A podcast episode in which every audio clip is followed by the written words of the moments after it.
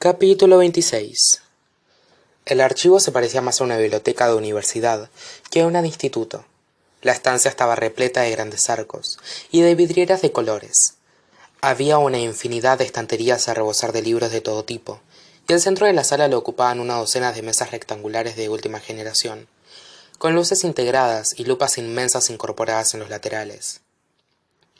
Todas las mesas estaban vacías menos una.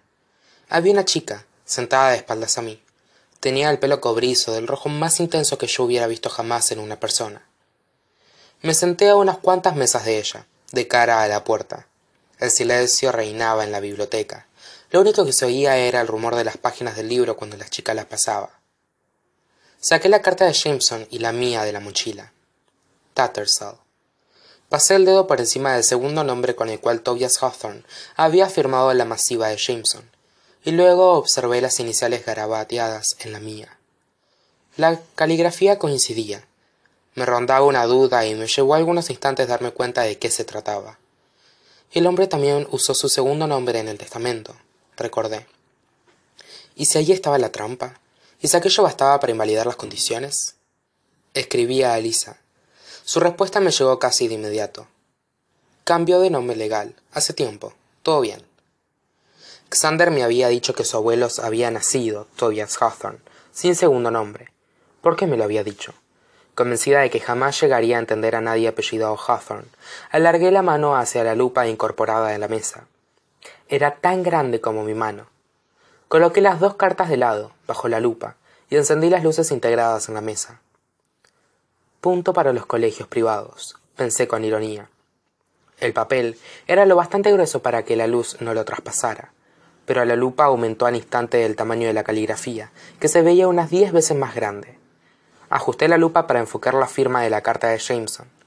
Entonces pude observar rasgos del trazo de Tobias Hawthorne que antes me habían pasado desapercibidos. Unas cerras ligeramente ganchudas, unas T's mayúsculas algo asimétricas. Y ahí, en su segundo nombre, vi un espacio claro, el doble de ancho que entre cualquier otro par de letras. Bajo la lupa, aquel espacio convertía el segundo nombre en dos palabras yuxtapuestas. Tatters all, tatters all. Desaparrados. ¿Qué significa eso? Quería dejar a su familia en harapos, en la miseria. Me planteé en voz alta. Era un avance, aunque no me lo tomé como tal, porque Jameson ya me había dicho que estaba convencido de que esa carta contenía más información de lo que parecía a simple vista y porque además Xander se las había arreglado para explicarme que su abuelo no tenía segundo nombre. Si Tobias Hawthorne había confirmado legalmente su nombre para añadir Tattersall, aquello apuntaba claramente a que había escogido el nombre él mismo. ¿Con qué fin? me pregunté.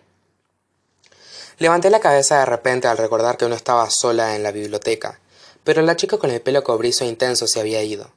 Envié otro mensaje a Lisa. ¿Cuándo se cambió el nombre TH? El cambio de nombre correspondía con el momento en el que Tobias Hawthorne había decidido dejar a su familia en la versión multimillonaria de la miseria y largármelo todo a mí. Al cabo de un momento me llegó un mensaje, pero no era de Alisa. Era de Jameson. No tenía ni idea de cómo había conseguido mi número, ni del móvil viejo ni del nuevo, de hecho. Ya lo he pillado, chica misteriosa. ¿Y tú?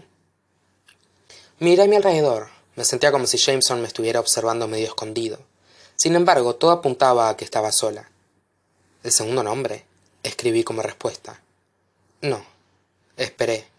Un nuevo mensaje llegó al cabo de un minuto. El cierre. Dirigí rápidamente la mirada hacia el final de la carta de Jameson. Justo antes de la firma había dos palabras. No juzgues. No juzgues al patriarca Hawthorne por morirse sin informar a su familia de que estaba enfermo. No juzgues los jueguecitos que se traía desde la tumba. No juzgues que hubiera dejado en la estacada a su hija y nietos. Volví a fijar la mirada en el mensaje de Jameson. Luego me concentré en la carta y la leí de cabo a rabo. Más vale malo conocido que bueno por conocer, ¿o no? El poder tiende a corromper y el poder absoluto corrompe absolutamente.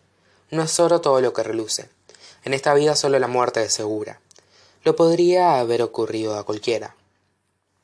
Me imaginé sonriendo, siendo Jameson, y recibiendo esa carta, esperando respuestas y recibiendo una sarta de tópicos.